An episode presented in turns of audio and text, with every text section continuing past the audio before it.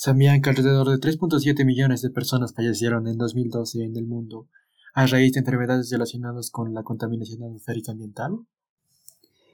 Esta cantidad, que es casi la población de la ciudad de Los Ángeles, son las personas que mueren cada año debido a causas que se pueden prevenir.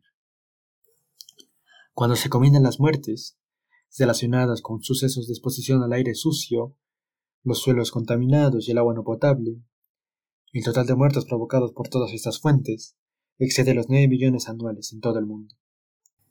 Eso quiere decir que cada una de siete personas muere por estas causas, lo cual convierte a la contaminación atmosférica en un problema más mortífero que la malnutrición.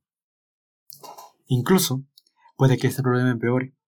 La contaminación atmosférica se ha agravado debido a la aceleración de urbanización registrada durante las últimas dos décadas.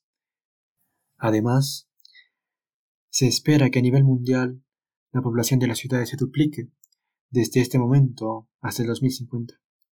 En África se triplicará la población urbana y se calcula que el 20% de los ciudadanos urbanos del mundo vivirán en esta región.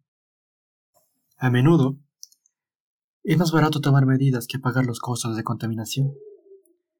En muchos países de desarrollo, la carga económica se relaciona con las muertes y enfermedades que están vinculadas con la degradación ambiental.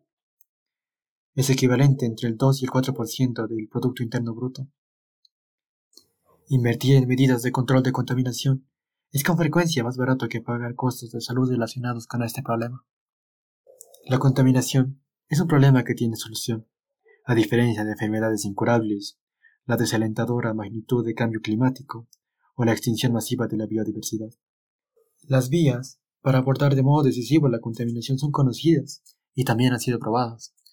En estas podemos incluir prohibir el uso de plásticos desechables y optar por una política de control de basura, reducir o reciclar el plástico, reducir el vertido de aguas sin tratamiento, controlar la contaminación química e industrial. Y también podemos incluir el financiamiento de prevención y de control de contaminación marina. Muchas políticas, herramientas y tecnologías ya están disponibles para abordar este tema. Países como México, Chile y Tailandia han dado grandes pasos para mejorar la calidad del aire de sus capitales, mientras continúan creciendo física y económicamente. Es por eso que debemos aprender de sus éxitos y trabajar juntos para conseguir soluciones a mayor escala.